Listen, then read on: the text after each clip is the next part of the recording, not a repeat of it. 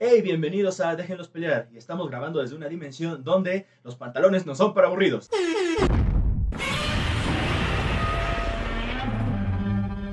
El cringe ya está puesto. Sí, el cringe ya está. Si se preguntan por qué empezamos con algo así de ch- chavorrucos, porque si conocen los padrinos mágicos sabrán que no es de ahorita, es porque el tema de, este, de esta semana es muy especial, ¿verdad? Sí, bastante es como el reciclaje, pero de los medios audiovisuales. Eh, son las tres R's.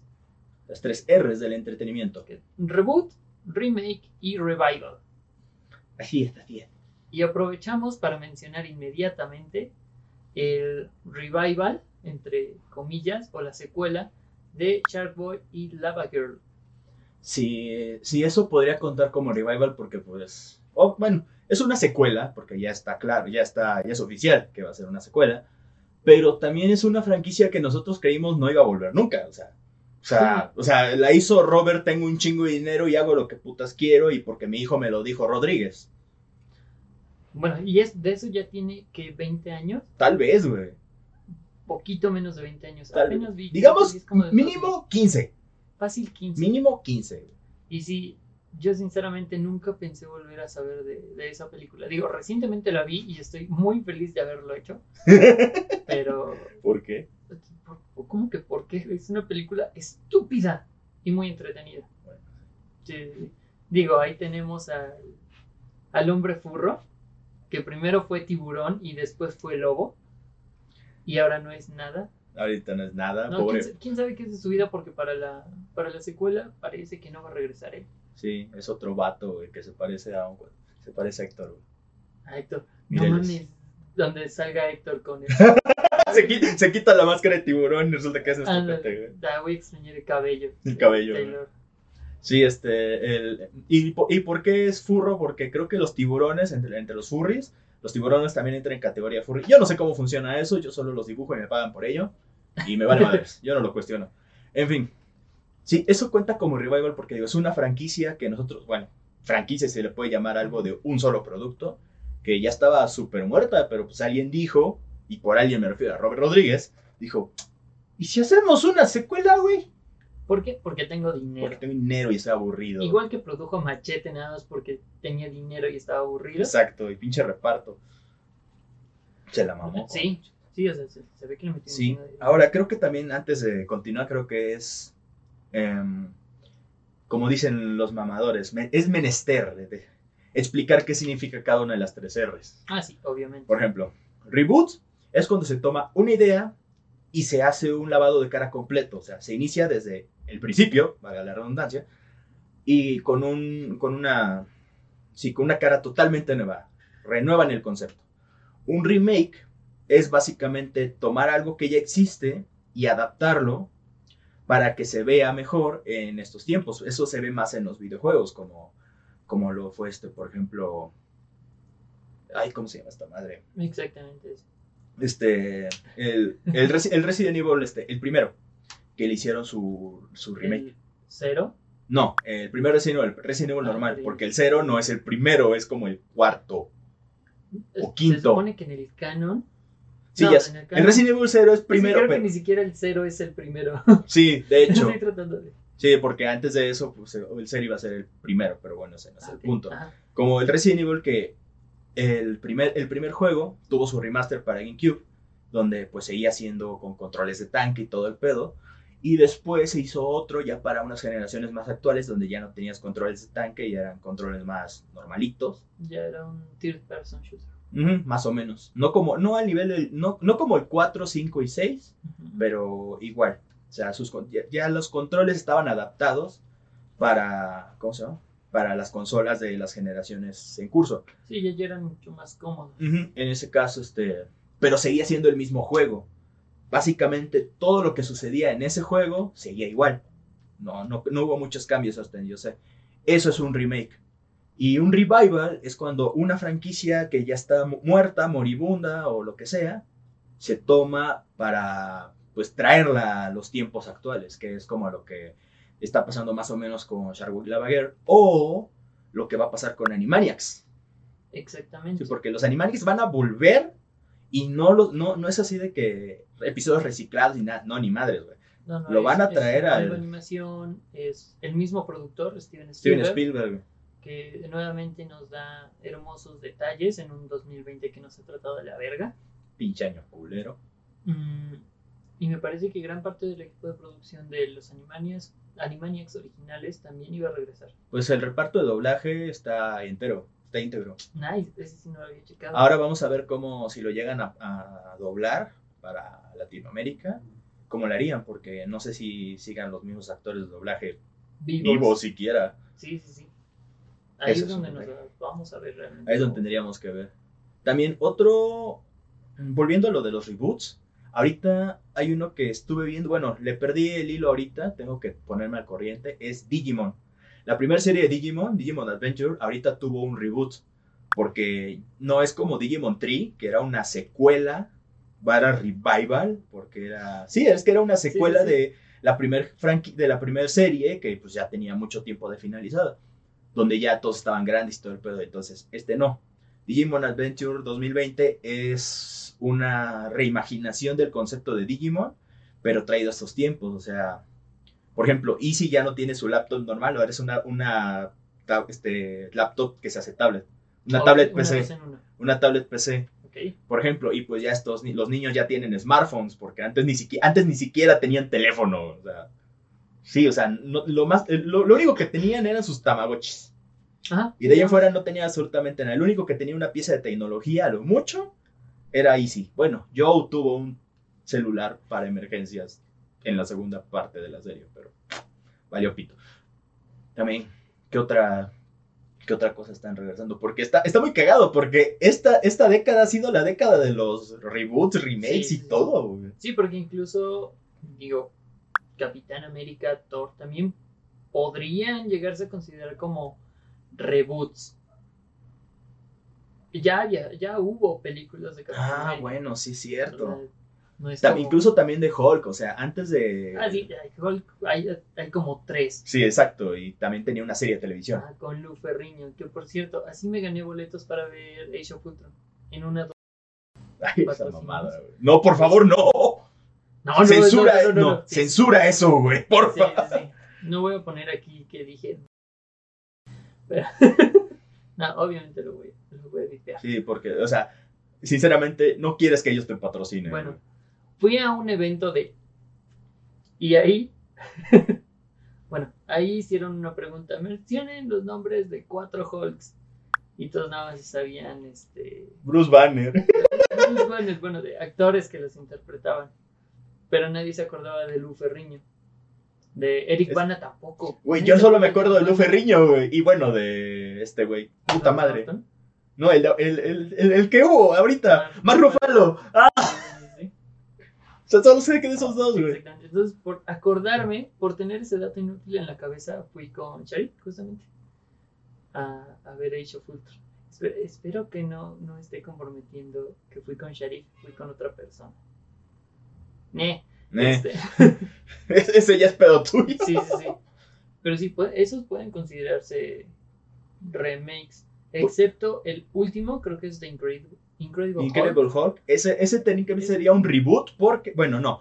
No serían remakes tampoco porque Ni estarían revival. tomando el, ni revival porque, o sea, serían reboots. Todas esas películas serían reboots porque no toman nada de la de, de las películas anteriores. Es que técnicamente la The Incredible, Incredible Hulk Ah, sí, Sí, es, es- este, es sí es parte del. MCU, sí, pero estoy hablando de las anteriores a esa. Ah, sí. Todas las películas anteriores a Incredible Hulk son este técnicamente reboots porque no son todas son independientes y cada vez andan reciclando el concepto. Por Sí. ejemplo, ay, puta madre, no se me ocurre No, otro ejemplo. no. En, en películas, por ejemplo, Constantine ahorita va a sacar, que ya se anunció, su secuela. ¡Ah! No sabías No, que sí, sinceramente, espero que René vuelva a darle voz ay, sí, ojalá. al bastardo de Newcastle. Pero sí, ahorita viene esa película, ¿qué? Como el bastardo de, de Castle. De Newcastle. John Constantine es el bastardo de Newcastle. Eso no lo sabía. Sí, ahí, Bueno. ahí comienza su historia. Ok, ahora lo sé y sabemos a mitad de la talla. Yeah, yo. Sí, bueno, para los que no sepan, porque dijo René, René García es el actor de doblaje que interpretó a Constantine en la primera película. Y para los que no lo sepan, que ya sería el colmo, también es la voz de Vegeta desde, que, desde el principio de los tiempos en Latinoamérica. Sí, al menos. Eh, sí, de- después vamos a hablar un poquito más de él porque si nos queremos meter un chingo con hablar un poquito más de doblaje y mencionarlo a él específicamente en Constantine. Sí. Porque, puff, Sí, sí, qué buen trabajo hizo. Entonces, Eh, prácticamente hubo un, no un revival, fue como un reboot de Constantine para la serie. mm, Aunque eso ella fue Sí, a fue través de otro medio. Sí, fue, ya, ya no en una película o una serie, pero sí técnicamente sería como- Sería, si nos ponemos así muy estrictos, sería un reboot porque pues es el concepto, Ajá, pero pues se adapta al, de diferente forma. ajá, de diferente forma porque lo tom- es algo completamente independiente a lo que se vio en la, en la secuela previa. Otra cosa que es un reboot es Hellboy. Hellboy, totalmente. La última, una- la última película de Hellboy es un reboot, ¿por qué? Porque no tiene absolutamente nada que ver con las películas de Guillermo Totoro. Entonces, sí, es completamente diferente, te cuentan el inicio de unas cosas un poco diferentes. Por ejemplo, en, la, en la nueva película de Hellboy ni siquiera aparece Abe Sapien. Sí, ¿no? O sea, No, aparece. De hecho, son. Aparece al final, en la escena post créditos. Ajá, pero ese es más un guiño a la forma Ajá. del agua. Sí, güey, pues que, es que también, güey, la forma en el agua. Yo cuando vi el de la forma en el Ajá. agua fue como de, ¿Podemos ay, mira, es Abe, precuela? es Abe Sapien la película. Sí, yo creo que hay que decir que la forma del agua es. Es, es precue- es precuela de Hellboy. Hellboy. De hecho, yo, yo tenía eso. Ese, ese es mi headcanon, güey. Nice. Entonces, sí. De hecho, hablando de, de headcanons raros, güey. La película de Dora, ¿cómo que sería?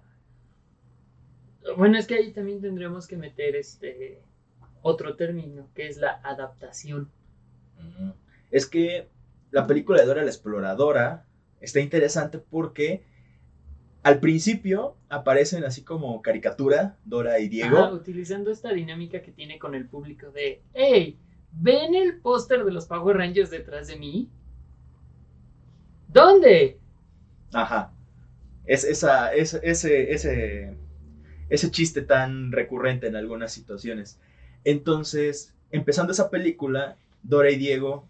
Sí. Dora, Dora y Diego este, aparecen en este. No en cari- de hecho, no es caricatura, son ellos, ¿no? Ajá. Entonces es como si estuvieran jugando. Entonces, como, ah, ok. Entonces, el programa era solamente una maquillación de la mente esquizofrénica de Dora y, o lo que sea. Sí, porque después se drogan y tienen una fantasía animada. animada, sí. Este, entonces lo de Dora sería puta madre, sería como una especie de reboot, obviamente adaptado al live action, porque es que no mames. siento que sí es más como un revival, entre comillas. no, Porque, porque, la- después de tanto tiempo te siguen mostrando que ese estilo de animación es canon en su cabeza. Además de que el zorro realmente existe. sí. Bueno, lo del Eso- zorro eso es un fue- eso- concepto extraño. Sí, pero eso fue como lo más raro, es como de, a ver, a ver, a ver, ¿qué pedo? ¿Por qué aquí el zorro sí es real? Fue muy raro. Esa película fue muy rara. Sí. Pero en mi headcanon, güey, este, Dora creció y se, cambió el nombre a Lara Croft. Ah, ok, sí, sí, sí. Y Diego creció también, pero en vez de convertirse en explorador realmente, se convirtió en más así como una especie de explorador barra cazar recompensas. Y se cambió el nombre a Nathan Drake. Sí, sí. Ese es mi headcanon, güey. Dora y, Do- Dora y Diego son realmente Lara Croft y, y Nathan Drake. Ah, que mira, hablando de reboots, también tenemos el reboot de Tomb Raider. Ah, sí, cierto. Sí. Sí, eso fue un reboot porque las Es- primeras, las primeras dos películas fueron. ¿O tres? ¿O solo una? En mi cabeza solo hay dos. Ah, yo no me acuerdo. Yo no me acuerdo si con Angelina Jolie hubiera, hubieron más películas, pero sí. No, creo que de ellas sí nada más son dos. Ok. Entonces sí, fueron dos películas con Angelina Jolie, luego esa franquicia en cuanto al cine estuvo completamente muerta. Y hace dos años, creo, sacaron, Dos, tres años o Ajá. más. Vale, bueno, no me acuerdo. Digamos, te- no más de tres años, sacaron la versión de Tomb Raider, pero del Ah, de- otro ajá, reboot. del otro reboot que son los juegos que salieron hace como cuatro o cinco Creo que años. 2014. Aprox, sí. 2014, 2015. Sí, porque esos juegos también tomaron el, o sea, mandaron al diablo el concepto original de Tomb Raider, que era la, la, las- la waifu super Maris, Merisu que puede todo y La, la chica de Lady Spirit Stick. la, la, la- la chica de Lady Speed Stick, patrocínanos, para- Tal vez. supongo. Celi, ¿quieres desodorantes? ok, Celi es, eh, es la tercera. No integrante. Integrante, no integrante de- del grupo. Este. Bueno, pero sí, este. Ese, o sea, tomaron un concepto completamente diferente para los nuevos juegos de Tomb Raider. Y ya, y aparte era como un inicio, o sea, de cómo fue que Lara Croft terminó convirtiéndose en un explorador así más hecha y derecha. Ajá. Y pues en el paso, en, en- en el, en el- en el camino se convierte en una, en una especie de máquina homicida. Pero lo más cagado es que es muy creíble con la narrativa del juego. Sí, No causa disonancia. luda narrativa. ¡Lo dijiste! ¿Acaso dije presión? No, este. no. Ah, pero sí, precisamente en los primeros juegos ella- ya veíamos una Lara Croft este, poligonalmente hermosa que ya era Estaba muy una- picuda. Voy a perder esa parte. no. No, no, no. Ah, sí, ya veíamos a una Una Lara Croft. peleadora, este, caza recompensas, exploradora, busca tesoros. este, Sí, o sea, hacía de todo la hija de puta. Sí, sí, sí. Sí, de hecho me acuerdo que hay otros juegos ya un poco más modernos. Puede ser una Merisu, pero. No. No. Tiene otras. Es que, es que más o menos lo es porque, por ejemplo, tengo un par de juegos de, de Tomb Raider anteriores a- al reboot, donde pues eh, son el, Legends y el Underworld. Y en esos dos juegos, pues la pinche Lara así como de, pues sí, como de sus armas, sus pistolas, tiene su equipo bien chingón, y se va ahí en sigilo bien cabrón, y entonces encuentra un arma en el piso y la puede agarrar y la puede disparar, y resuelve acertijos así bien cabrón. O sea, tiene, tiene su equipo en, eh, tiene a su, chi- a su equipo que son el, el chico de la silla, en este caso son tres, en, su, en su mansión y todo el pedo, pero pues ella lo hace todo, güey. Sí. Y es así como, luego también una parte donde se sube una moto y se chinga a todos los güeyes que están ahí, es como de, no mames. Ah, que si no me recuerdo, ella iba a ser latina. Iba a ser Laura, no Lara. Ah, mira. Pero por estudios de mercado decidieron que no. Ya, pinches Y la gringos. güey. convirtieron en, en Lara. Creo. Pinches gringos no aguantan nada. Sí, Bueno, ya. Por eso no tenemos a, a Mario Mexicano en Super Mario Odyssey, la portada. Ay, verga, cierto. Luego hablaremos de eso. Sí. Ah, sí, y ya en los juegos más recientes, pues ya vemos a una Lara Croft mucho más joven, para empezar. eh, muy inteligente, pero menos preparada. Sí, le hace que le falta completamente experiencia. Y, en el primer, y el primer juego es bien crudo porque la trata muy mal. Si no, Muy, muy si no han jugado esos juegos, háganlo. Está, están padres. Están muy padres. Sí, son, son muy divertidos. Ah, ese sí. y te dan ganas de completarlos al 100%, igual que los de Batman. Sí. Yo sí lo hice dos veces, pasármelo al 100%. Los de Lara, los de Batman como cuatro. ah, claro. Tenía pocos juegos y mucho tiempo libre. ¿Qué Me quieres doy que cuenta. hiciera? Este, pero sí, le dan una, un mejor trasfondo. La jugabilidad es muy buena.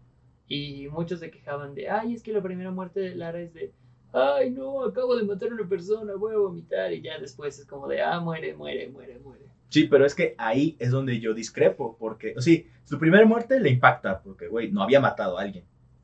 Pero después, de hecho, al principio, este, ¿cómo se llama? Si no, si no tienes armas, o sea, no tienes balas en, el- en la primera arma que, que tienes, que está vacía, pues no puedes matar a nadie. O sea, literalmente los matas con piedras y todo eso. Pero ella lo hace por defenderse, porque nada más en el principio del juego, no mames, están en completo peligro. Sí, Es como de, güey, ¿tú qué harías si estuvieras en una isla desierta? Bueno, no tan desierta, más bien, con, con gente loca que secuestra a ti y a tu tripulación y están en peligro de muerte, así, cabrón, cabrón, cabrón. ¿Qué haces, güey? sí, o sea, Te vas a poner a pensar, ay, es que matar es ilegal. Aquí creo que no importa, güey. No, y hay que recordar que la primera muerte causada por Lara es de alguien que la quería violar. Oh, sí, sí, sí. O sea, fue en legítima defensa. Fue totalmente. Entonces, como, de, como decir, no, no, o sea, no podía, no, no voy a decir no podía no matarlo, pero sí es como de, opciones no había. No.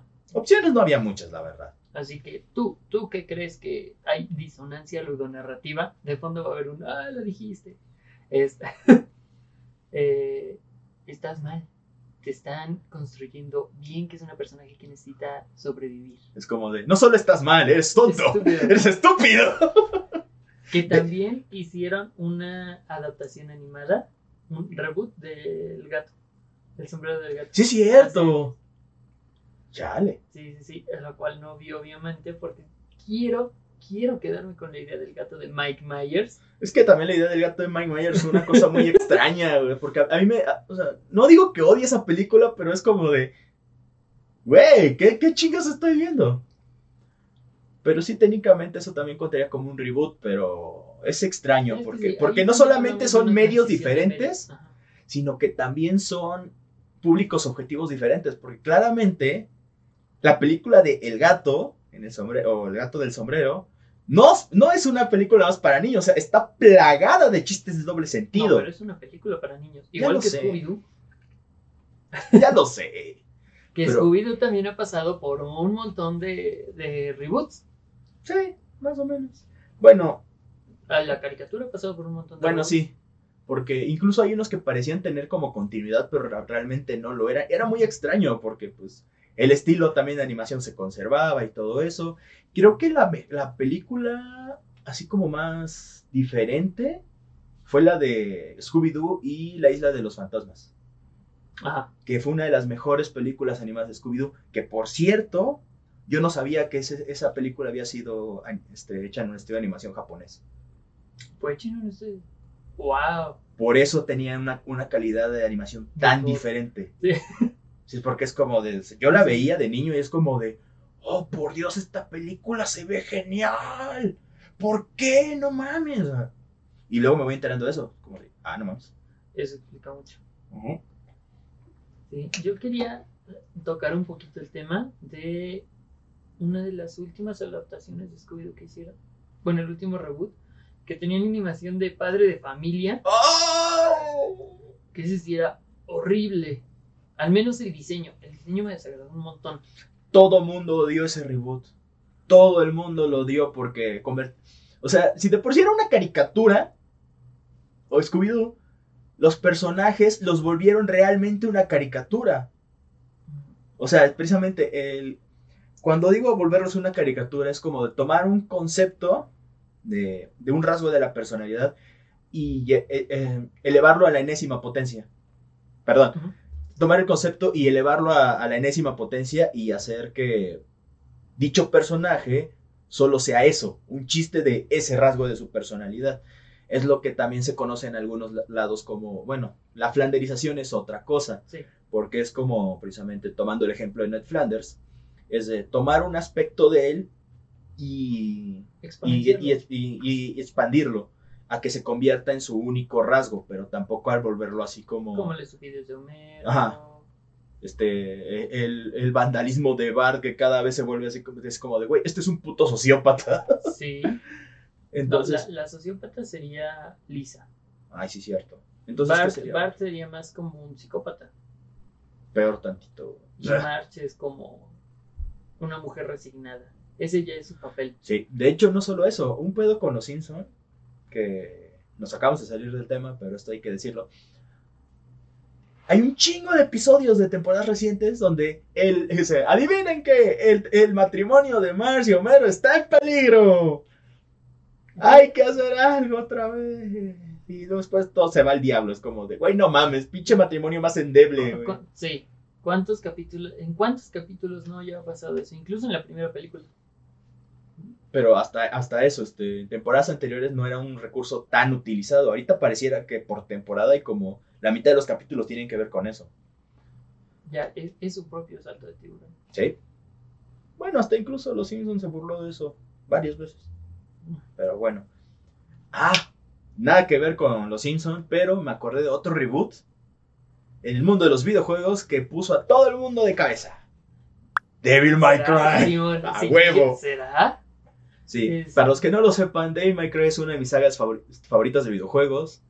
Y cuando vi el, el tráiler de, eh, de DMC Devil May Cry, yo me, yo me puse igual que todos.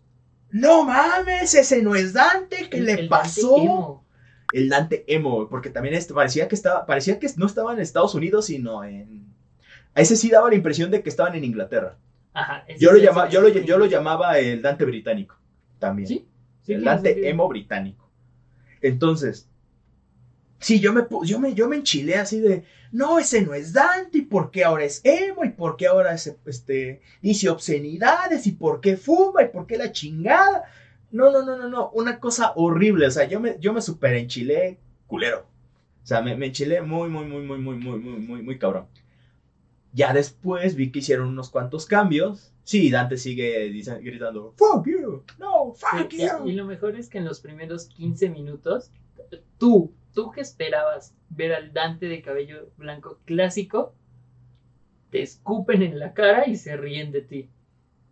No sé si recuerdas esa escena en donde vas a entrar a la casita de, de los espejos o del terror Ah, y, sí, le, sí, sí, y le cae un trapeador, Le una ca- peluca. Una peluca, porque era una, una como tienda de disfraz o algo así. Se ve el espejo y Dante dice, y para colmo era el pe- un- el- la peluca era como del peinado del tercer juego, que es el Ujú. primero eh, cronológicamente, y dijo, ni en un millón de años. Y se la, quita. quita y se la tira. sí, ahí es donde les escupen. Pues es que no realmente, porque a final de cuentas, a final de juego su cabello se vuelve completamente blanco. Sí, Entonces, pero, o sea, fue, o sea, pero en el momento, así, tú, tú que específicamente estuviste este, gritando a los cuatro vientos, es una mamada aunque no lo habías jugado, es ahí donde te dicen, mira, la idea que tú tenías de que iba a ser con los anteriores, mira, ahí está. sí, pero fíjate que yo no lo sentí como un insulto, porque ya jugando el juego, Ah, no, bueno, Ya es que así, ya así, ya así como, ya ahí fue. No, y no solo eso. La jugabilidad de ese juego junto con su historia. Su historia, dentro de su desmadre, tiene sentido. O sea, hicieron lo que Capcom le ha costado un huevo. Y siempre le cuesta un huevo. Que es hacer una historia coherente. Sí, O sea, o Completamente. sea, yo, o sea, como fan de Devil May Cry. como fan ¿Y de Mega Man? Confirmo. Exacto, o sea, no mames.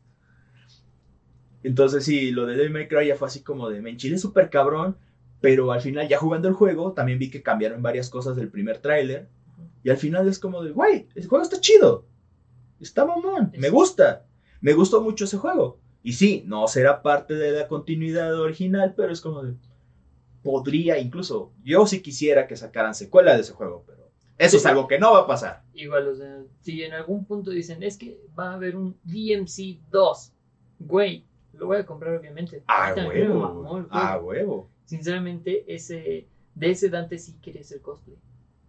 Cuando Mm. tenía cabello corto. Sí, porque ese Dante no se ve tan pálido, entonces es como de. Cual, cualquier, cualquier, ni cualquier- tan mamado, güey. O sea, yo. Está, está bien flaqui- está bien flaquito el vato, es como Sí, y precisamente por eso quería hacer este cosplay de él. Porque del Dante original, güey. No mames, no, es un No. insulto, güey. Incluso es un poquito más, este, no es tan pálido. No, pero o sea, los pocos cosplays que he visto de ese güey que están chidos han sido de un cosplay llamado León Chihiro. De un chiro. Aquí voy a poner. Sí. Y es como, yo lo vi en persona y de hecho es bajito, es más bajito que yo, güey. Es como de tu Ok. altura. Wow. Entonces era, era bien cagado ver a un Dante así de bajito. Pero bueno, antes de que nos vayamos por las ramas y que, vez. y que todavía estamos en, en el mood de, del, del, del- ¿Cómo se llama? Del DMC. eh, Resident Evil ahorita también está haciendo su desmadre con los remakes. Porque ya ves que salió Resident Evil 2 Remake y Resident Evil 3 Remake. Simón. Lo estos, estos juegos son algo extraños porque hacen lo mismo que el primer Resident Evil Remake. Toman el juego original, mejoran mecánicas, arreglan la trama y todo eso para adaptarlos a este, el Resident Evil 7. Que el Resident Evil 7 es- tuvo no solamente un cambio de jugabilidad súper cabrón, sino que también metió otras cosas al canon. Entonces, para que esos, estos remakes del 2 y el 3 funcionen bien, les metieron otras cosas para que entren con super calzador, como todo lo que hace Capcom, este, entrara en, en, la, en el nuevo canon. Entonces, sí es como, puta madre, entonces, ¿cómo deja esto el 4, el 5, el 6, como Verónica y Hasta se podría puta madre. decir que es una línea alterna. casi, casi, porque Digo, sí. porque eso de. Bueno, para empezar, Capcom, un favor, mientras estoy hablando, ¿me puedes pasar el líquido, la bebida color negro, marca desconocida? Gracias. La, la bebida color chapopote. Exactamente. Ah, Chapopote, el refresco. Ah, sí, bueno, ya sabemos que Capcom no es precisamente bueno manteniendo su, su línea argumental. Eh, Ya lo hemos visto que tiene un montón de errores y de repente saca ahora fantasmas y todo eso. Digo, ya, ya está, le tenemos cierto cariño por ser Resident Evil. Pero existe algo llamado Resident Evil Umbrella Chronicles. Es, es, es un juego muy odiado por una razón.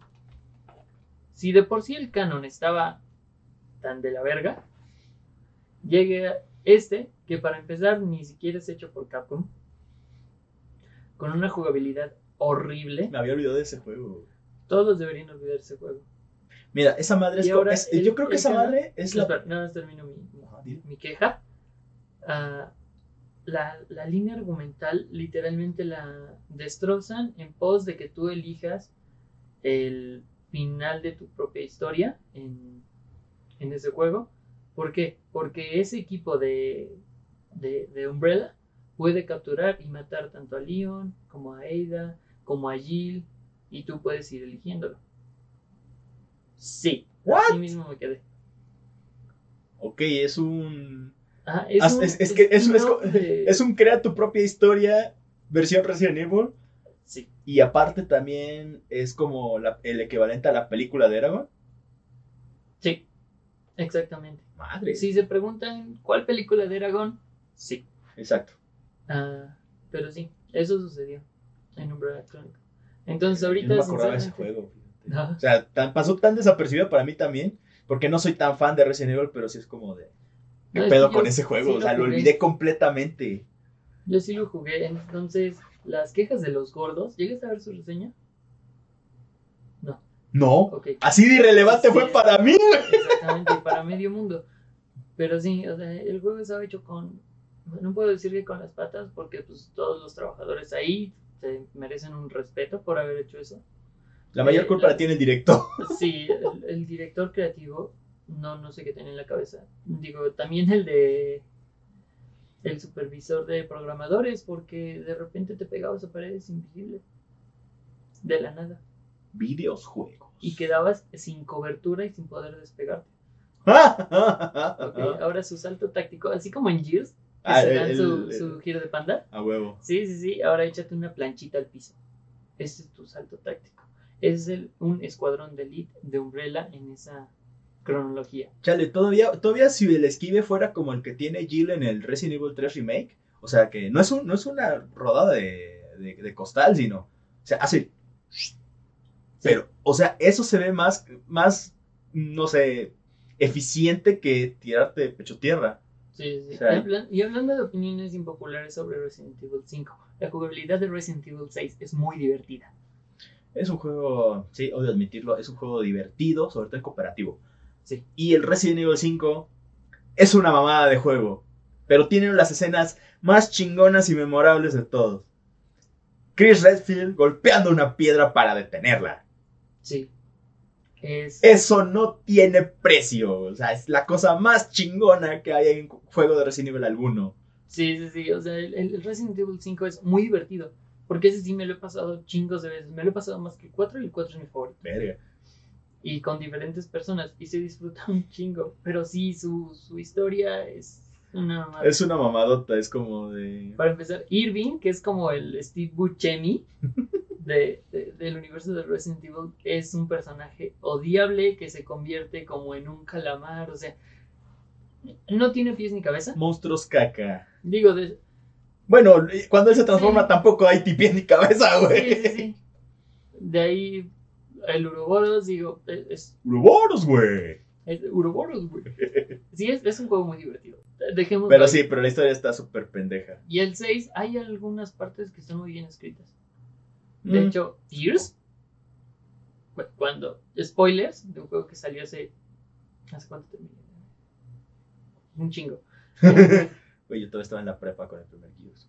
¿Con- ¿qué quieres? No, pero hablaba de, de Resident Evil 6. Ah, El 6 también está. También ese es- también es viejo. Y tiene. eh, Ese guion tiene algunos momentos mejores que el 5, obviamente. Te digo, eh, ¿terminaste el 6? No. No, ok. pero ¿sabes qué es lo que acabamos de hacer? Nos volvemos a salir del Sí, tema. Bueno, Valiendo Este- madres. Resident Evil 6 tiene sus momentos y su jugabilidad es muy divertida. Regresando al tema, Resident Evil también, sus películas van a tener... Sí, reboot. van a tener un reboot, me lleva la verga. Y mira, ¿alguna vez viste Victorious? Sí, ¿Te acuerdas del novio de la morrita gótica que es crush de todo el mundo? sí. Bueno, él va a ser Leon S. Kennedy. Sí, es cierto. A ese No güey. me desagrada. Yo, yo, yo no me acuerdo cómo se llama, pero yo apruebo a ese güey como Leon Scott Kennedy. La neta, güey. Lo O sea, él apruebo. está totalmente aprobado. Sí, no pelearemos por eso. No, seguro las películas van a volver a ser caca. Pero Pero no me importa, güey. Ese güey siendo Leon, yo apruebo, güey. La neta. Y ahorita, puta madre. Transformers. Ah, ¿va a volver a ver? Porque Eh, sinceramente... Supuestamente va a haber una nueva trilogía de Transformers. No sé si ya está confirmado hasta el momento de grabación de este podcast. O y emisión. Pero Bumblebee fue un reboot. Bumblebee, Bumblebee fue secuela.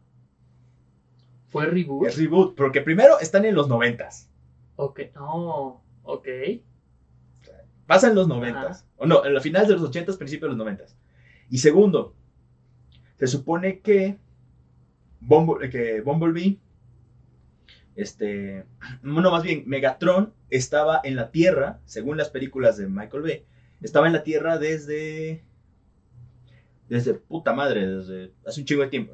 Había llevaba tanto tiempo congelado en la Tierra que el abuelo de, el abuelo de, de Sam lo encontró en una exploración al Polo Sur. Ok, ¿a qué te refieres? Entonces, en, el, en la película de Bumblebee, este, lo que pasa es que Bumblebee escapa de Cybertron y precisamente para proteger que, ah, para buscar un nuevo planeta donde establecerse.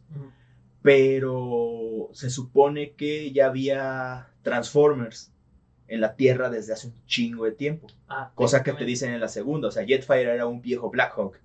Sí, sí, sí. Entonces, pero cuando llega Bumblebee, no había ningún Transformers en la Tierra. Ninguno. Ok, sí, Y- tiene sentido. Y, y ahora, al final de la película de Bumblebee, cuando se separa de la morra, encuentra a Optimus. Y Optimus no llega hasta sí. la primera película, junto con el resto de los Autobots. Sí, sí, sí, no lo había visto. Sí, tienes razón, tienes toda la razón. Bumblebee es un reboot, Sí, sí, sí. pero tampoco, o sea, no le hicieron tantos cambios al diseño de Bumblebee, Porque Bumblebee por, familia, era- por la familiaridad que tiene el público de las películas anteriores con eso. Y hasta eso, el, el- el diseño del nuevo Bumblebee no estaba tan mal. No, O No, sea, me, agra- me agradaba esos diseños de Michael Bay porque era, te, te creías que eran máquinas extraterrestres, lo cual estaba chido. Me desagradaba un poco que los Decepticons parecían otra, ahora, parecían como otra especie. O sea, eso es lo que no me gustaba porque se veían, se veían muy diferentes. O sea, tenían patas de patas de animal, o sea, que tienen la doble rodilla. Ah, sí. Eso, eso no me gustaba mucho. Porque a final de cuentas, este, Autobots y Decepticons son todos los, todos tienen el mismo origen. Lo mismo. Ajá, entonces, eso, eso no me agradaba tanto, pero sí me gustaba que los malos se veían malos. Y lo que me encantó de la película de Bumblebee fue que hicieron una mezcla, a mi parecer, perfecta entre diseños Michael Bay y Generación 1. ¡Pum! Sí. O sea, en- cuando vi, entre- vi, vi a Optimus con su forma de camión azul y rojo, ¡oh, qué sorpresa! Ah, sí. O sea, ver a Soundwave sacar los cassettes, o sea, o sea, ¿Sabes y vi un chingo, de, o sea, ver todos, Es- la es escena de peleas, güey, güey. la escena de pelea. Por fin, por fin vemos a. a los a pinches Transformers peleando. soldados so- peleando como soldados, no nada más como máquinas aventando rayos. Y con... Se puede ver hasta una, una patada defensiva. Es Esa- cierto. güey, esa, Este, esa este, parte me encanta. no me acuerdo cómo se llamaba la Decepticon, pero era la roja. Le da una patada y Bumblebee mete el brazo así bien cabrón No, y la es contra. donde usa la misma patada. Esa es una patada Ah, muy sí común. es cierto. Es una patada defensiva. Usa la, La, misma lanza hacia patada. atrás. Los dos lanzan la patada hacia atrás, nada más que Bumblebee aprovecha para hacer una llave de piso. Sí, o sea, Uf. esa pelea estaba hermosamente coreografiada. Solo hubo un momento Michael Bay y es cuando precisamente saltan como por encima de la morra y ya. el resto de la pelea es impecable. Sí, O sea, una, o sea, una coreografía hermosa. O sea, se dan unos putazos así geniales. Sí, o sea- ya, ya vemos a, a Bumblebee peleando como un soldado. O sea, porque sí, o sea, ahí te decía, Bumblebee es un soldado, no es nada más un... O sea, dieron un cambio muy grande a lo que era la, la serie de Transformers. Que por cierto, Transformers ha tenido un chingo de reboots. Sí. Por ejemplo, en G1 solamente salían y... Te voy a desmantelar y convertir y venderte como chatarra. ¡Chatarra, tu abuela! Eso pasó en el doblaje oficial. Bueno, Megatron diciendo chatarra, güey. también nos, nos encontramos con joyas como... Ay, te voy a invitar unos tacos de cabeza para que te sientes a gusto. Oye, sácame de una duda, porque. Ay, Dios, el doblaje. Vamos a tener un, un- un- un podcast especial de Sí, eso. sí, sí. Pero sí, Bumblebee fue un muy buen. A mi parecer, bueno, a nuestro parecer, de hecho, fue un muy buen reboot. Y si sacan más películas en base a esa película, yo creo que va a ser un acierto. Porque las películas de Michael Bay llegó a un punto en el que ya no sabían ni qué pedo. De hecho, iba a haber seis películas y a la quinta dijeron, no, ¿saben qué? Ya esto está muy de la verga. Sí, sí. Y no es como Rápidos y Furiosos que pueden hacer lo que quieran. Y la gente los va a ir a ver Sí, porque tienen un nombre atrás muy pesado. Gente vieja como Axel y como yo. Este, tenemos mucha nostalgia hacia eso. Que bueno, también la nostalgia es un factor que... uh, Ah, es un arma de doble filo. Por ejemplo, yo soy fiel defensor de que no me he ido del tema porque vamos a hablar de It, la miniserie y las películas recientes. Sí, sí, sí. Soy un defensor de las películas recientes de It por una razón. Las originales, bueno, la miniserie original es muy divertida. Es muy divertida y sí está padre y todo. Discrepo, a mí me aterra. Ok. Bueno, a eso me sí refiero. me da es un miedo. producto de terror. Sí, de su tiempo, pero para- producto de terror. Exactamente. Entonces, si nosotros que vimos la miniserie no lo hubiéramos visto y hubiéramos visto la IT actual a la misma edad, Mm, nos hubiera cagado mucho más. El problema es que ya estamos acostumbrados a consumir productos más viscerales. más viscerales. Eso sí. O sea, sí, la, la miniserie tiene también sus limitaciones técnicas. Obviamente hicieron un trabajo excelente con los recursos que tenían. Tim Curry, Tim Curry. es puta actorazo, Señor Tim Curry. señor Tim Curry. Pero también las nuevas con Bill Skarsgård, Ese actor se la mamó. se la mamó. O sea, sí, sí, sí se pone creepy el vato. güey. Sí, y así como el vato de estoy agarrando señal carnal, ¿ves cómo hace sus ojos? Bill Skarsgård también hace el Ah, hace sí, eso, de que puede hacer que sus ojos se desvíen. Güey, eso sí me friquea, güey. bastante. Y si te das cuenta es de las cosas que más como que hacen que te dé un escalofrío. Entonces, Sí, porque eso no es normal. ajá, O sea, bajo circunstancias normales, que alguien pueda como perder su vista y mira y hacer que sus ojos se desvíen de un, de un, ah, de un solo punto, eso no es algo normal. Y si lo ves, pues te friqueas, güey. Y más si estás un, es un güey disfrazado de payaso. sí. Y bueno, resaltando puntitos de, de, la, de las nuevas de IT, toma mucho los factores que más miedo le dan a los niños. Por ejemplo, esta escena donde creo que es Richie el que se cae de un segundo piso y se rompe el brazo. Cuando It sale del refri y se empieza como a desenrollar, está aprovechando ese miedo de ver cómo su brazo está doblado de forma antinatural para dejar acercarse a él de una forma antinatural, también flexionando todo su cuerpo. Eh, si de por sí tiene el shock de, güey, mi brazo no está en su lugar, y ahora un güey que no tiene absolutamente nada en su lugar se me está acercando. ¡A la verga! Entonces tiene detallitos muy, muy padres. Sinceramente, ya estamos acostumbrados a ver otro tipo de cosas, cosas más fuertes, más viscerales. Sobre todo porque en los noventas era, fue la época de los slashers. güey. Sí. Entonces todo era violencia muy visceral en algunos casos. Ujú. Y digo, la, la original tiene escenas emblemáticas como la del baño, güey. Güey, la escena del baño hizo que no me pudiera bañar tranquilamente en un buen rato. güey. Eh, Es, es una escena Por eso no me bañaba. Y se van a decir, es que las nuevas no tienen ninguna escena que marque. Güey, ¿cómo te va, te va a marcar una película donde se, sale un niño sin un brazo. Así este. No, lo arrastra. De hecho, lo arrastra. En esta sí se ve cómo le arranca el brazo y lo arrastra. No te va a impactar eso cuando por WhatsApp ya te pasaron el video de un vato que el narco descabeza. ¿Cómo? Nosotros ya estamos desensibilizados como público. Sí, sobre todo si te metes mucho a internet. Confirmo. Por eso cuando sacan una película de terror, a lo único que pueden aspirar, O a Esa- pelar, más bien. no, no, a- aspirar Bueno. es que te asustes, saca con un jumpscare. Sí. Porque ¿qué te van a mostrar? ¿Cómo parten a alguien en dos? Ya lo viste. Y no fue en una ¿Cómo? película de terror, güey. Ajá, y ni siquiera fue en una película. ¿Cómo le cortan los dedos a alguien? Ya lo viste. Y, ni siquiera, y no fue en una película, fue en una no, serie, güey. Sí, Una serie de en las narcos. noticias. En las noticias. O en, en- hasta en las novelas, En güey. las novelas. Y las novelas también son Sí, las novelas también eran bastante hijas de puta, así como de, ay, güey.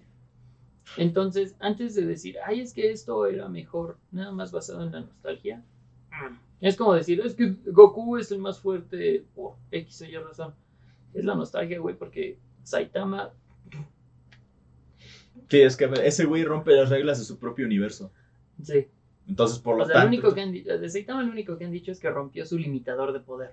¿Cómo? ¿Quién sabe? Y ahí, Mira, mi teoría es que el limitador de poder realmente es, un- es el, el- el limitador de la realidad.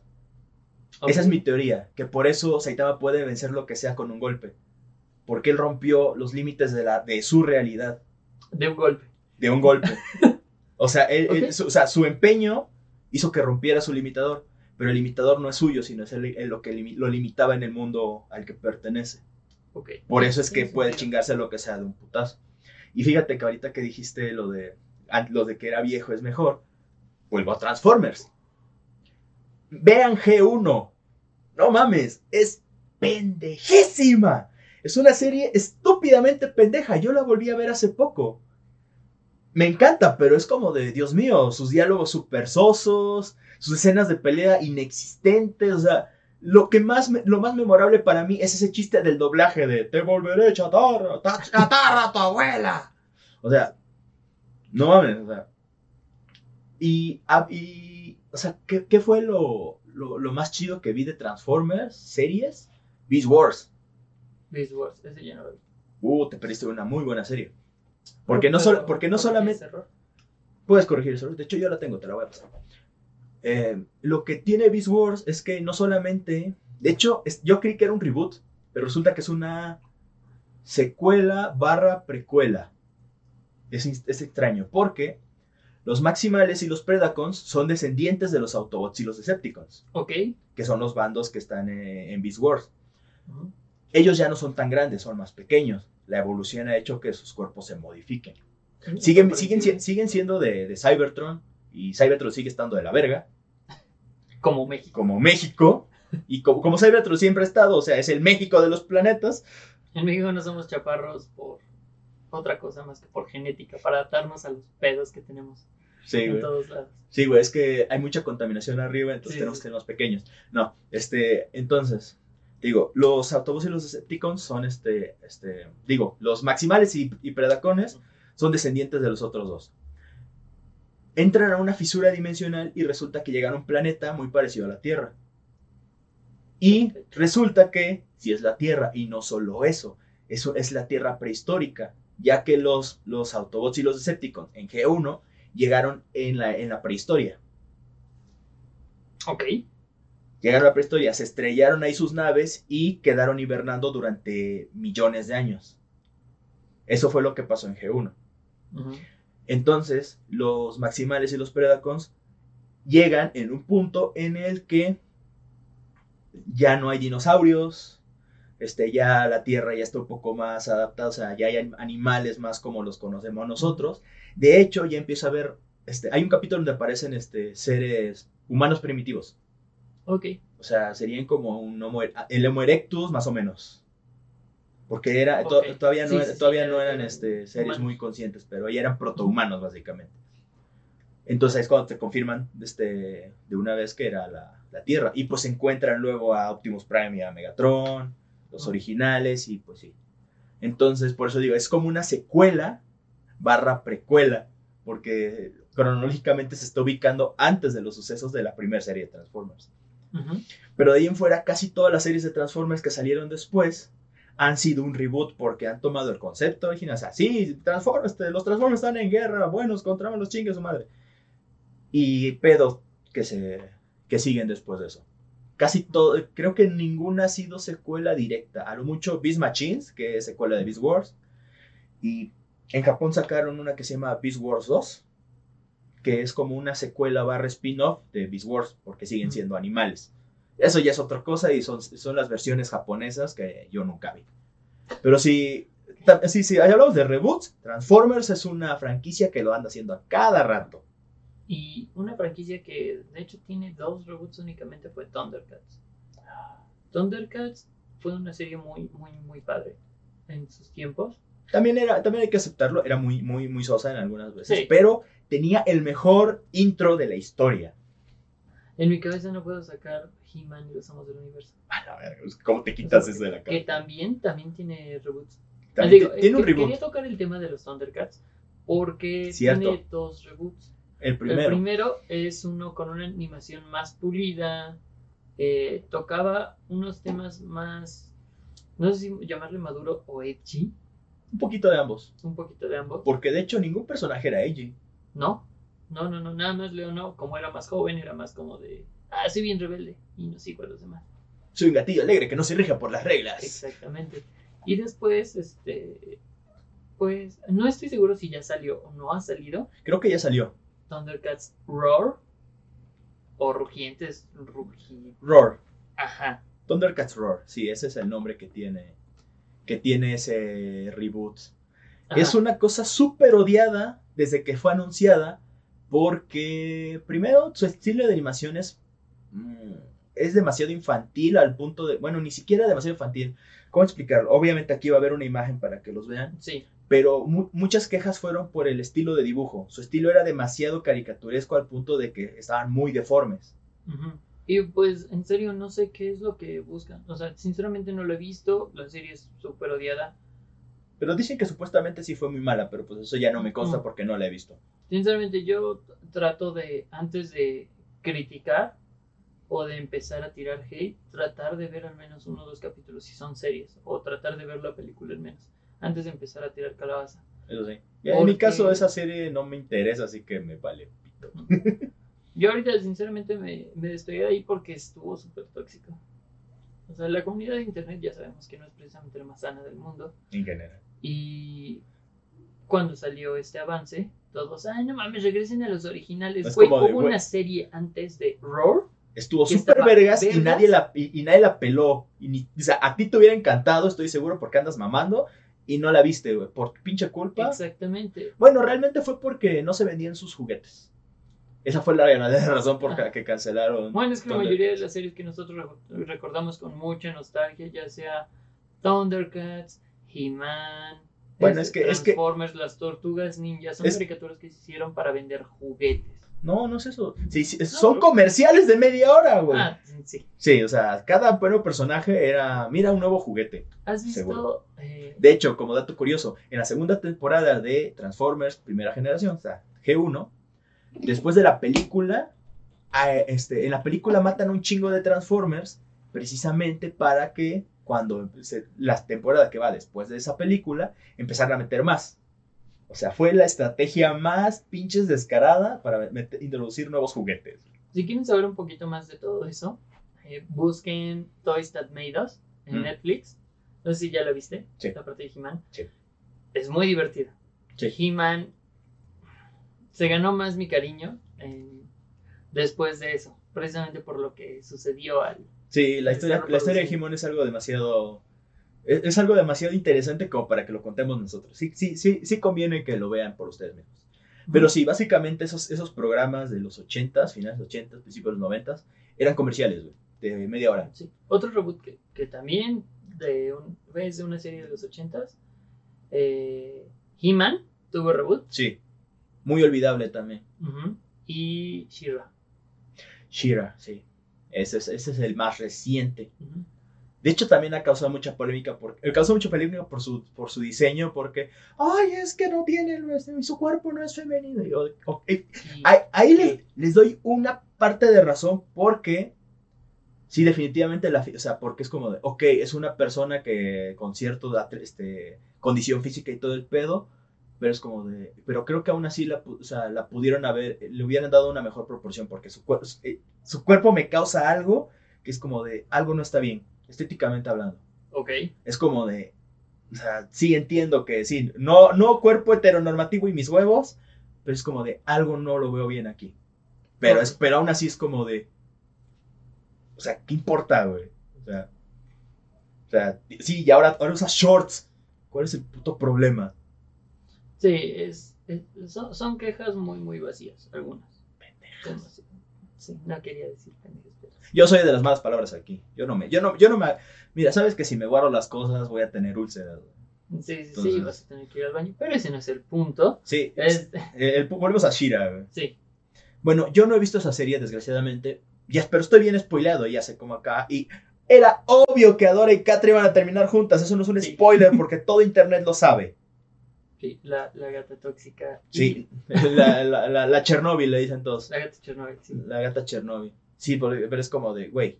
Lo interesante de esa serie de Shira es que se separa completamente del mundo de He-Man. Sí. Eso es lo interesante. Y también, este, o sea, la historia también es, le tiene un lavado de cara bien cabrón, porque en la serie original de Shira, que la sacaron precisamente para apelar al público femenino con He-Man, es este, o sea, todos también su- sucedía en Eternia. Y te decían que Adora es la hermana gemela de, de, de Adam, del príncipe Adam. Entonces, en la nueva serie de Shira, se, se quitan completamente eso. Ahí están en otro planeta, que no recuerdo cómo se llama, pero no es Eternia, es otro nombre. No. Pero bueno, No, pero- pero sí, está. Se, digo, se lo quitan todo, hacen su propia historia, sus, este, toman a los personajes y los readaptan. Los rediseñaron completamente, los cuales unos diseños, co- como en todo, unos diseños más, más guays que otros. Sí, porque hay, hay que aceptarlo. La, las series originales de los, de los 80 eran prácticamente porno disfrazado. Es que todas las series de los 80s tenían unos personajes así como. O sea, por ejemplo, si eran hombres, eran vatos hipermamadísimos, musculosos, con cuerpos perfectos, todos unos Adonis. Y todos eran to- Schwarzenegger. en Todos eran Schwarzenegger. Y, y, y en cuanto a personaje femenino, todos eran. ¿Cómo se llama esta, esta morra? La guardiana de la bahía. Eh, Pamela Anderson. Todos eran Pamela Sí, Anderson, sí. güey. Y sí, y güey, o sea, yo veo, yo veo el- el- la, la Shira y es como de. Uh, Oh, no, creo que tengo un erección. Sí, sí. No, y ahí acabas de mencionar otro reboot. Guardianes de la Bahía. Baywatch. Y ya no es David Hasselhoff, ahora es La Roca. Sí, como por qué. Bueno, la roca puede estar donde quiera, no hay pedo, güey. Sí, La roca le perdono todo, hasta, Zac hasta, hasta, hasta, hasta Hobbs y Show. hasta Hobbs. Sí. Zac Efron. Zac Efron, que es como el que. ¿Tú qué, güey? En defensa de Zac Efron, Zac no ha hecho nada malo como para que la gente lo odie. No, realmente no. O sea, pero me pregunto, ¿Zac Efron qué, güey? Pero bueno, sí, Zac Efron no tiene la culpa de nada. Y Alexandra Daddario. ¿Quién vergas es ese? ¿Cómo que no sabes quién es Alexandra Daddario? Ay, Dios. Da- da- da- Continúa El platicando punto de es que sí. Yo ¿Viste recuerdo. bueno, no, cierto? no vi esa película. No me, no me gustaba ni siquiera la serie original. No, a mí tampoco. Lo único que te puedo decir es que vi el trailer de la película es como de Next. Hablando de reboots de películas de series ochenteras. Cazafantasmas. Casa Fantasmas. Ok. Turu, turu, Uy, ya viene. turu, turu, Sí, Entonces, bueno, ya es- de por sí la canción ya era un plagio. Sí, de por sí, pero pues no nos queremos meter en pedos con la empresa en cuestión. Exactamente. Ah. Ya, ya te acuerdas de quién es Alexandra Daddario. Aquí va a estar. No me acuerdo quién es. Ok, bueno, es. Pero en todas sus fotos tienen la misma jeta. Es como de.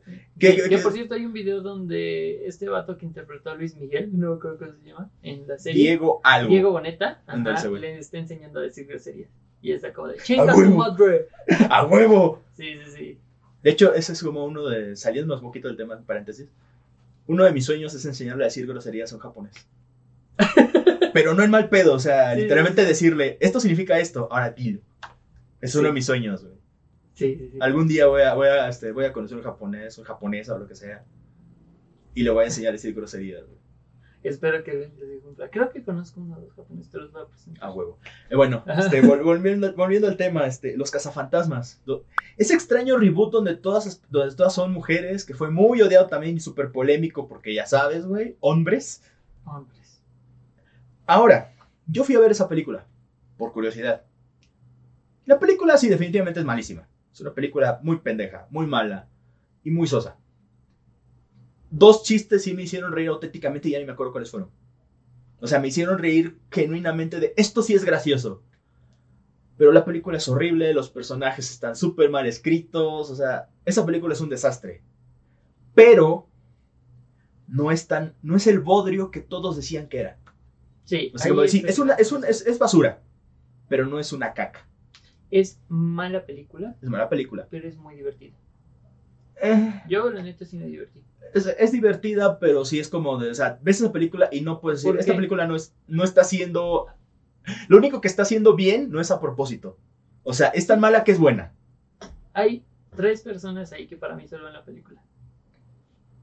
Esta de Janet. No, estoy pensando en, Sam de, de iCarly. No, eh, Janet McKinnon.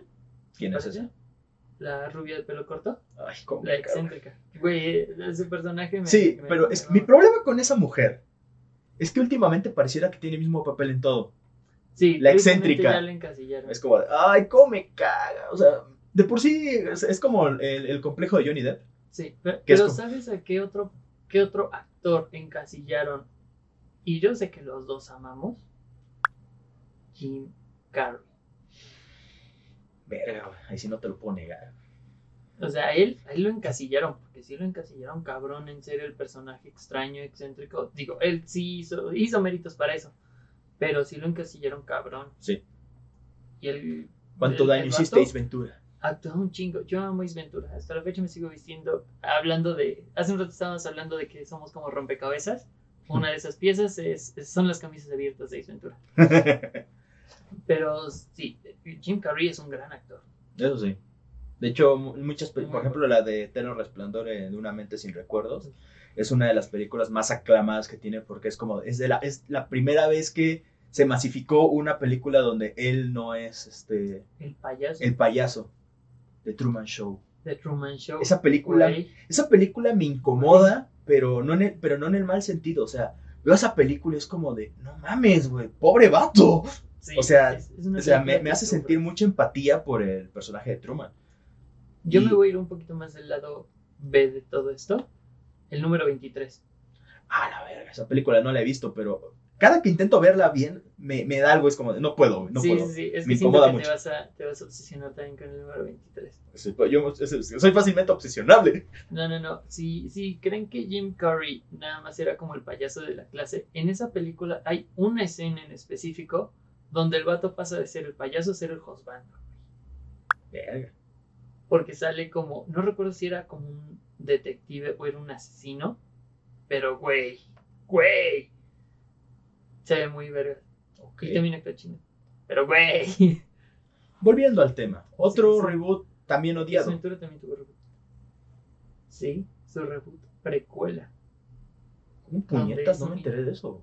G- Güey, considérate agradecido de, haber, de no haberte enterado de eso. Verga. Fue horrible. Y es cuando es niño. Ay.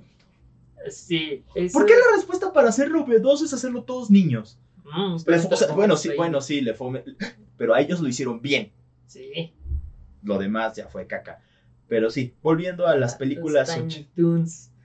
también lo hicieron bien. A Rugrats crecido. Espera, ¿eso fue al revés? Rugrats crecido fue al revés. Es que los Rugrats se saltaron el paso. güey. Sí. Dijeron, vamos a ser bebés directamente a la verga. Rugrats crecidos funcionó al principio, después ya valió pito. Pero otra película que también hicieron su reboot, pero ese estuvo lleno de propaganda. Los Ángeles de Charlie. Propaganda feminista. Sí. Porque la otra que también tenía un chingo de propaganda, Robocop. Pero esa era propaganda política. güey. Sí. Pero sí, o sea, la de Los Ángeles de Charlie, lo, lo, lo jodido con esa película es que primero, o sea, mm, es que bueno, la selección de personajes, de, digo, de actores, o en este caso actrices, bueno, pues, pu- no es realmente lo cuestionable, sino más bien las personalidades que les dieron. O sea, no Sí, te- ninguna ser te la crees. ninguna te la crees, güey. Y ahora, este, lo más cagado es que en las originales, por ejemplo, este, ay, ¿cómo se llama esta vieja? La- Drew Barrymore. Bueno, sí, Drew Barrymore, Lucy Liu, ¿y cuál es la otra? ¿Cameron Díaz? Cameron Díaz.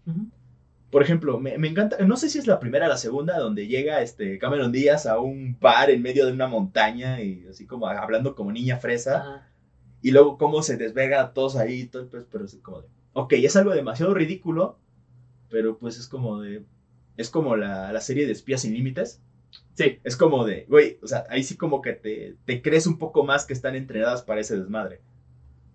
Pero, y ya cuando salen de su vida de, de espías, pues ya es como de actúan más normal y ya más o menos ves cómo es cada una. Y eso te la crees. En Los Ángeles de Charlie, el reboot, no. Porque todo el tiempo actúan exactamente igual. O sea, no es como de, no, o sea, es como de, eres un espía, güey. Se supone que tienes que aparentar ser otra persona. Digo yo, así es como deberían de ser los espías. Yo no sé, no soy espía. Oh, sí. Es que bueno, ahí también podríamos, podríamos tirar el argumento de James Bond también era igual. Entonces, ah, Sí. o sea, De hecho, nunca fui fan de James Bond. Nunca me han gustado, este, nunca me, llamado- bien, nunca me han llamado la atención sus películas. no, a mí he visto dos o tres, creo que no sé si estoy hablando de una parodia o de la parodia porno o de la película Goldfinger, Sí, es Goldfinger, de- la, de, la de James Bond. la porno. Goldmember es la de Austin Powers. Es, Es la parodia. que también eh, las películas de Austin Powers son muy buenas. Dentro Pero- de pero- lo malo que son. Pero es que no las proyecten ahorita porque las cancelarían, güey. Sí, sí, digo, to- todas las películas también deben de tomarse como productos de su tiempo. Digo, no tiene mucho que... Creo que sí te platiqué durante una clase de, de, Sí, me contaste. de producción, alguien expuso que Ace Ventura le, le parecía una película transfóbica, horrible, que deberían de cancelar. Con estas palabras. Entonces fue de... Dude, entiendo tu molestia, No es que no esté de acuerdo Ajá, no es que no contigo. esté de acuerdo, de acuerdo contigo, pero deberías de tomarlo como un producto de su tiempo. Así como el nacimiento de una nación, así, momento mamador, así como el nacimiento de una nación tuvo que ser, ponerle una alerta de que era un producto de su tiempo y que las, la mentalidad que refleja la película no es la que ahora eh, el estudio quiere proyectar. Así deberías de tomar las cosas. Una película como El nacimiento de una nación es racista a más no poder, porque en ese tiempo estaba bien visto. En los noventas, principios de los 2000, a la gente le parecía chistoso burlarse de los transexuales, de los travestis, Incluso los gays. incluso de los gays. Güey, casi todo personaje gay en los 90, 80s, 90s Era es una, puta caricatura. Exactamente. De Ah. hecho, son, son, son, son contados los casos donde una caricatura está bien hecha. Así, porque, por ejemplo, un- uno, uno de mis ejemplos favoritos, saliéndonos completamente del tema otra vez, es Titus Andromedon en la serie de Kimmy Schmidt. ¿No has visto esa serie? No. Deberías. Ok. El punto es que ahí aparece un personaje que es el roomie de la, de la, de la prota. Y el güey es un, es, es- es este, es un güey, es un güey negro y gay. Súper estereotipado en algunos aspectos. Pero la manera en la que está hecho, porque de por sí es una, es una serie de comedia para empezar. La manera en la que está hecho ese güey congenia muy bien con el mundo en el que está construido este, la serie de Kimmy Schmidt. Y te das cuenta, dices, este güey es una caricatura, pero está muy bien hecho. O sea, es como, o sea, yo, a mí me, me explotó el cerebro cuando lo vi. Es como de, es como de, no mames, o sea, este, este personaje es la mamada, es de los mejores personajes de la puta serie. Pero sí, nos volvimos a salir del tema. Demasiado. ¿Qué otro reboot? Aquí tengo uno enfrente, los Power Rangers. Ah, los Power Rangers. Mi... Fíjate que a mí me encantó esa película. Amo esa película. De 2017. De 2017. Me encanta esa película. Como súper fan de los Power Rangers, ¿Cómo no se nota? como no lo pueden notar. Bueno, y- no lo pueden notar porque nada más hay que un póster. dos. dos- bueno, uno, uno lo hice yo, el otro me lo, me lo, me lo dieron en la mole, pero bueno. No, no han visto el resto de mi colección, Ah, no, que es, muy, que es muy humilde, por cierto. O sea, pero sí. Amo esa película. Pero también estoy consciente de que tuvo muchos problemas. Me encanta también porque es un comercialote de Krispy Kreme. Ah, Simón. Es como la parte más descarada, pero bueno. O sea, sí, la película no es muy buena, pero lo que me gustó de ese reboot es que por fin le dieron personalidad a los, a los adolescentes con actitud. Eh, Sí. O sea, es O sea, cliché, Ajá, son pero las- por fin lo hicieron. Ajá, son, son- siguen siendo personalidades cliché. Pero, o sea, en la original, o sea, solamente eran el líder, el nerd, eh, la chica, el asiat- la asiática, La asiática. el negro, Y ya, y ya. hasta ahí. Y el sexto ranger. Ajá. Y el, Y el güey de- y el güey de verde. Sí, sí, sí. Y ahorita pues ya tenemos Ajá, en esa película, por ejemplo, Jason, que es el líder, pues también es un güey que... Es el delincuente juvenil. Es, es un delincuente juvenil que tenía un futuro prometedor. Sí. Hasta eso. El azul es un genio, pero es autista. Y está muy bien justificado todo el pedo. Eh, el negro es, es el bromista, Ujú. pero te dicen por... Sí, y es- y ese es el- uno el de más cabrón. me- De los que más me gusta porque es un personaje que se ve que construyeron bien. Porque es un güey que con todos es como de, hey, sí, mire, vamos a tirar buen pedo. Chiste por aquí, chiste por allá, chiste por allá. Mi mamá tiene, tiene cáncer. ¿Qué? ¿Eh? Exacto, o sea... O sea, es como, ese es mi personaje, Zack es mi personaje favorito. De por sí en la serie original era mi personaje favorito, porque era el que, eh, el que bailaba y peleaba, pero en, la, en el reboot me encanta porque es el personaje mejor construido. Es como de, güey, es alguien que la única familia que tiene se le está muriendo y no puede hacer nada al respecto. Y simplemente lo toma con... Y, es, y, y lo, y lo toma con una madurez muy grande, pero también es como de, no, es que no, es que no puedo estar triste todo el tiempo, tengo que distraerme con algo. O sea, es casi, casi como funciona la depresión, güey. Sí. Precisamente, creo que por eso también como que le tomamos mucho Mm. cariño. Este, por ejemplo, hay Trini, bueno, también porque Becky G no es como muy buena actriz. Mm, Ese fue como el personaje que le faltó. De hecho, dicen que por eso no le dieron tantos diálogos, porque no actuaba muy bien.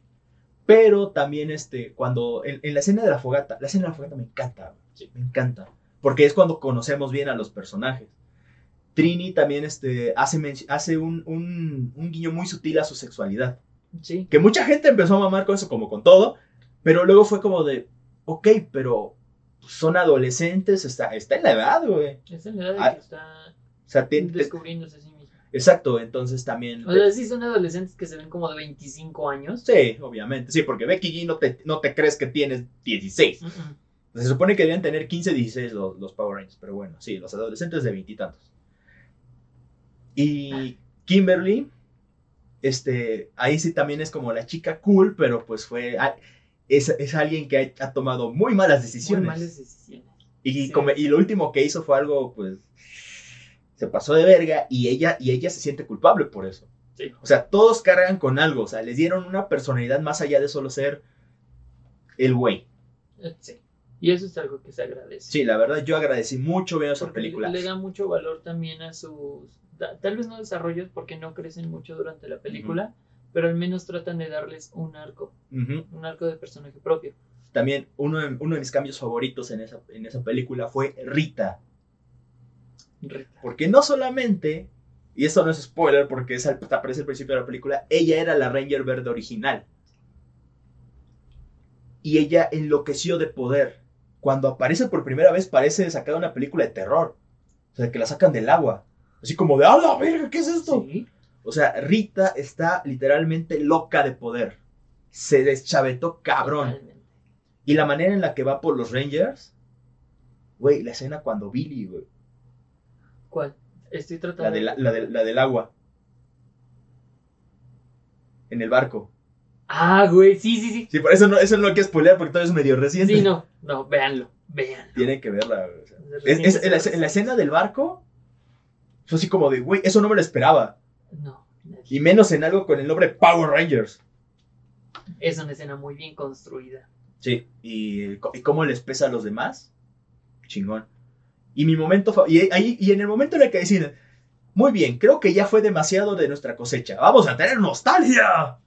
Donde se suben a los Zors y empiezan a correr todos este, en fila. Donde suena el tema de la primer película. ¿Y sabes qué? momento. ¿Sabes qué fue lo más cagado? Que pareciera que eso lo decidieron de último momento. Ajá. Porque fue así como de. Pues la canción Algo está, es- como que la canción que le pusimos está chida, pero le falta punch, güey. Y no tiene tanta nostalgia, güey. Hay que meterle más nostalgia, güey. Ujú. Tenía la opción de meterla en la batalla final o en medio. Pero no, lo hicieron en el momento más oportuno. Sí. En el mejor momento, que es cuando empieza a sonar el tema de los Power Rangers, es cuando, bueno, es que de hecho hay otro tema, el de los Zords. Ujú. Pero decidieron meterlo en el momento en el que los Zords van corriendo todos, al- todos al- en, una- en fila. Y fue como, oh, por Dios, fue genial. Pero sí, ese es un reboot que yo agradezco mucho. Y ahorita van a volver a sacar otro reboot de esa película. Porque ahorita ya no es de Saban. La franquicia es Power Rangers de Saban. Sino es de Hasbro. Sí, Hasbro compró Power Rangers hace un año, hace dos años casi, casi Sí, dos años. Es muy reciente. Y ahorita la serie... ahí quiero poner una nota al pie. Porque Kim es un ángel de Charlie. ¡Sí es cierto! Rita La- Repulsa es la, la, la nueva Weasley de Los Ángeles de Charlie. Ay, no, ah, También ay, sí, sí, me acordaba de que la Y- Ranger Rosa es este... esa misma actriz es una de las productoras de Los Cazafantasmas. Sí es cierto. Es, y no, la no Ranger recuerdo. Rosa, la Ranger Rosa, este, también es Jasmine, es, ya- es, ya- es- Ah, canta ¿es reggaetón, y es Jasmine en Aladdin. ¿Sí? El horrible reboot, live action, bueno, remake, adaptación, lo Eso. que sea de Aladdin. Sí, Disney para. Disney, por Para. favor, detente. O sea, nosotros que no somos nadie, te decimos detente, por favor. Tienes el chingo de dinero para hacer lo que pinches quieras. Y eso de tratar de meter El Rey León como una película live action. Es no una mamada. Sí, o sea, qué pedo. Eh, De hecho, esos son como. sí, digamos que los podemos tomar como reboots. Esas, esas versiones de live action de Disney. Pero. O sea, no es que se vean mal en- en- a priori, pero. Es que lo que funciona en una animación no precisamente funciona en live action. No. Ahorita viene La Dama y el Vagabundo. Por ejemplo. Apenas vi el póster. Se estrenó Mulan. ¡Ay, Dios, Mulan! ¡Qué horror! También viene Pinocho por Tim Burton. ¡Ay, no! ¡Qué horror! Dato: odio a Tim Burton. A nadie le importa. Es- Lo quiero decir, me vale sí, ver. está bien. Pero sí, ahorita vienen un montón de, de remakes. Remakes, readaptaciones de viejas IPs de Disney. Me gustaba más, me gustaba más cuando hacían cuestiones como lo que hicieron. Bueno, Blancanieves y el Cazador fue una película bastante mediocre. Fue mediocre, pero era entretenida. Ajá, fue, fue entretenida, eso sí. Principalmente por una razón. No retomaba y recontaba algo que ya hemos escuchado cientos de veces. No, de hecho era como una secuela. Lo tomaba el. Ajá. Pero tomaba el concepto que ya conocíamos Y lo. y lo expandía, modificaba, retorcía. Ajá, hizo algo bien raro, pero no estuvo mal. La película sí fue medio mediocre, pero como él dice, fue entretenida. A mí no me entretuvo tanto, pero sí fue como, ok, no me hizo decir, No es Anabel, no es maléfica. no es Maléfica. Ay. Dios, Maléfica. Anabel y Maléfica están fuera del canon de este lugar. No solo eso, o sea, güey, me caga lo que le hicieron a Maléfica. Convertirlo en un antihéroe. Es que, es que no soy una villana, no soy mala, soy una persona incomprendida que sufrió mucho. Y por eso soy así. No, Está bien que los that's a bullshit. Está bien que a los villanos les den un trasfondo. Y una razón de ser. Ajá, que no nada más sean malos porque sí. Pero sí van a salir con esa mamada. Sí. O sea, no, no conviertan a todos los, este, o sea, incluso ustedes, si tienen algún proyecto, cómic, una, una serie, lo que sea, no conviertan a sus personajes en una figura trágica, así como de, es que soy malo porque soy un incomprendido. No, no siempre funciona. No, no, no. Y no siempre está justificado tampoco. Es más, si quieres hacer a tu villano, no sé, que solamente está enfermo de poder como Rita, También puede funcionar. funciona. O sea, no, problema. o sea, no tiene que ser una figura trágica. No, sí, o sea, eso no siempre funciona. Pero, a la madre, sí, lo que hicieron con Maléfica fue... Es que eso fue, bueno, también fue como una adaptación porque Maléfica no tenía una película. Pero al final de cuentas también fue como un reboot de... De Cenicienta. No, Cenicienta, no, La Bella Durmiente. Obviamente, sí. Pero sí, ay Dios, qué horror. Sí, Disney tienes que parar. Como creo que nosotros también ya deberíamos de parar. No sé, no tengo los lentes, así que no veo cuánto tiempo llevamos. Mm. Mientras tanto, voy a decir carajo. que estamos muy emocionados por eh, Sharkboy y Lava Girl. ¿Cuánto tiempo llevamos? Hora- Casi una hora veinte.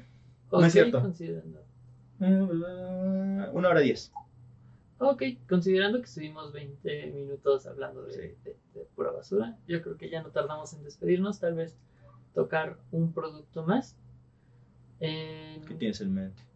no sé, porque en juegos ya mencionamos, Ya mencionamos a. Tomb Raider. Puta madre. Bueno, algo que podría contar como revival Ajá. sería.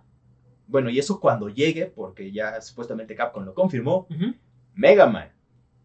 Ok, va, van a. Según. Capcom, van a, van a quieren revivir franquicias viejas, entre ellas. Mega Man. De hecho, hace poco, hace dos años, si no mal recuerdo, sacaron Mega Man 11. Ajá. Y ese fue como el, el paso que nadie esperaba. Así como, ay, güey, Capcom sacando un nuevo juego de Mega Man y está chido. No mames. Y no es en 8 bits. ¡Oh! Porque lo que fueron Mega Man 9, Ajá. Mega Man 10 fueron en 8 bits. Juegos muy buenos, pero que no innovaron tanto. Sí, ya tenía. Eso fue, eso fue como una, esa fue la única queja que tuvieron los fans, pero les gustaron mucho. Qué bueno. Pero si supuestamente Capcom quiere este, revivir esas franquicias, entre otras. De hecho, también, hablando de videojuegos otra vez, Castlevania, con Lords of Shadows, tuvo su reboot. Porque básicamente dijeron, ok, a partir de aquí vamos a hacer nuestro pedo y vamos a recontar el origen de los Belmont. Y es como de, ok, va. Y Puede les, y les salió relativamente bien, pero al final de cuentas, lo, lo que me duele con esos juegos es que básicamente eran un God of War. Creo que a lo mejor por eso no, a lo mejor por eso no brillaron tanto. Y es que también era una cosa extraña. Pero sí, este. Como que se olvidaron mucho. O sea, ahorita ya casi nadie se acuerda de sus juegos. Todos quieren saber qué pedo con el resto de la franquicia, pero es Konami. Konami le vale verga todo. Se dedica a hacer pachincos. Está, creo que tiene pedos con la mafia. los yakuza. Como de. Maldito Eh. Konami. Esto Konami, güey. Fuck Konami. Sí, eh, también quiero mencionar como grandes ejemplos de, de revival. Un gran ejemplo de revival fue la nueva temporada de los Expedientes Secretos X. Ah, sí, cierto. Había olvidado eso. Sí, sí. Los expedientes secretos es X. Muy buen revival. No está tan chido, pero. eh. Sí, sí, sí. Bueno, eh, tuvieron que hacer un rival a una serie que de por sí se, se iba. O sea, se, se la jalaba mucho, la neta. Sí, sí, sí. Pero tiene unos capítulos, güey. Apenas me estoy volviendo a ver y estoy como por la quinta temporada. Y hay un capítulo que no recordaba y es prácticamente encuentran a alguien muerto y le están echando culpa al deforme del pueblo. Y no es el deforme del pueblo. Y de hecho él es un personaje súper trágico. Y todo el capítulo está hecho en blanco y negro porque te hace referencia a Frankenstein. Frankenstein. A huevo. Sí, sí, sí. Pero, güey, es, es desgarrador. Ah, pero, y aparte pues, el capítulo de los del, de Alabama, el de los hermanos que se cochaban a su mamá que no tenía extremidades, que vivía debajo de la cama. ¿Eso no es una película de terror? No, es un capítulo Ay, de maldita Expedientes sea. Secretos X. O sea, también puede sonar como terror en la montaña. Ándale. Sí, es parecido. Ok, de ahí me voy del otro lado. Un reboot, Sabrina. de la bruja adolescente, ya saben, con, con Clarisa, después de que terminó de explicar todo, Se volvió bruja. se volvió bruja con uno de los personajes más queridos de la televisión, Salem, obviamente, Sí. y años después llega las espeluznantes aventuras de Sabrina. Algo así. Es que-. Es que no solo eso. Para los que no sepan, Sabrina es originalmente un personaje salido de la, del cómic de Archie. de Archie. Luego tuvo su propio cómic. Después creo que estuvo mucho tiempo sin usar. No recuerdo si hubo un cómic ya un poco más edgy después. Pero fue la- este, la serie, pues de por sí salió en, los no- en el 97, 98, Sí, 99. no sí, me acuerdo. adap- está adaptado para un público diferente. Ajá, definitivamente era para el público, para la chapiza. Para la chaviza. De ese De entonces. ese entonces. que eran como nuestros papás. No realmente, güey. Este. Chingados. Bueno, sí, este. Después de eso, eh, hubo un. Creo que ya fueron unos cómics así medio edgys que es donde supuestamente la, la reciente serie de Sabrina está basada. Ah, ya donde... Que por cierto dicen que es la Sabrina, no he visto la serie, pero dicen que la Sabrina de esa serie es una completa cretina, que no Sí. deja de meterse en la vida de los demás. Sí, sí, sí, sí. Y ya es un, un rasgo de personalidad. Qué triste. Pero es entretenida. Ok, sí, digo, yo no la he visto, no tengo Netflix. Tal vez luego la vea, porque sí me ha llamado la atención.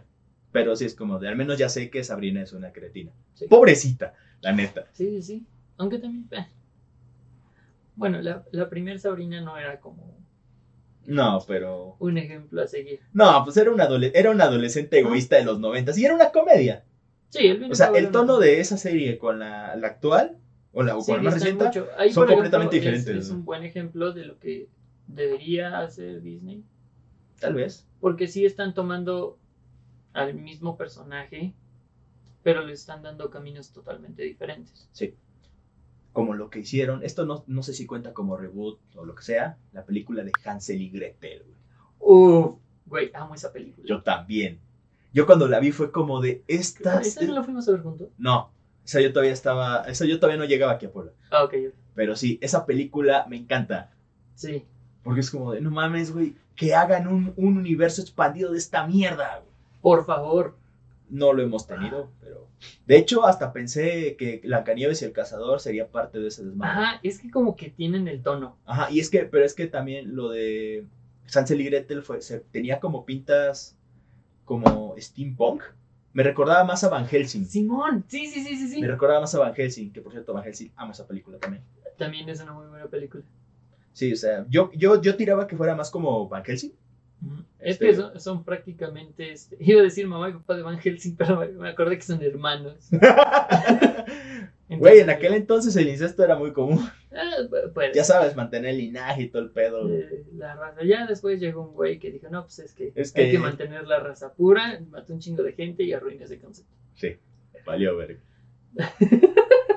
Pero sí, eso, sí. eso contaría como, este, la, la película de Hansel y Gretel contaría como una especie de reboot. Eh, sí. Sinceramente me gusta lo que hicieron ahí. Muchísimo. Sí, como que todavía, bueno, no creo que el tema pueda expandirse para otro podcast, pero sí hay muchísimas cosas que... Readaptaciones. Ajá, las Podríamos hablar de readaptaciones. adaptaciones También sería un podría buen ser. Pero bueno, pues ya se está expandiendo mucho este desmadre. Ya va siendo hora de cerrar, así que pues cuéntenos, este, nos comenten, comenten- pónganos en los comentarios qué reboots, revivals o remakes han presenciado ustedes. ¿Cuáles son sus favoritos? cuáles son sus favoritos y cuáles serían como las readaptaciones, porque eso también nos interesa y también porque de seguro nos estamos dejando muchas cosas en el tintero, eso no, no, no lo que dejamos en duda, así que déjenos sus comentarios, también toda retroalimentación es, es muy, muy bien recibida. Sí, Y- se los vamos a agradecer mucho. Sí, sí. Igual, eh, lo que todo mundo les pide. Deposítenos, no. no Depositen todavía en esta cuenta, no es cierto. Ah, no, perdón. Ah, Mi. OnlyFans, no, espérate, no, no, no es mi OnlyFans. Todavía. Todavía. Eh, suscríbanse, denle Denle like, like. compartan para que más ñoños se enteren de esto Sí, y nos pendejen por, nos pendejen por no ser tan ñoños. Exacto. Pues es que, es que fíjate, hasta cierto punto, yo sí estoy esperando eso, güey. Quiero ver Sí. cuánta gente llega a decirnos, es que en el episodio este donde... Sí. Rather, rather, rather, rather. Yo, sé- yo sé que alguien que ambos conocemos iba a decir, ay, es que no, están bien equivocados. ¿Qué les pasa? ¿Qué les Vuelvan a sus raíces. Sí, sí, sí, así.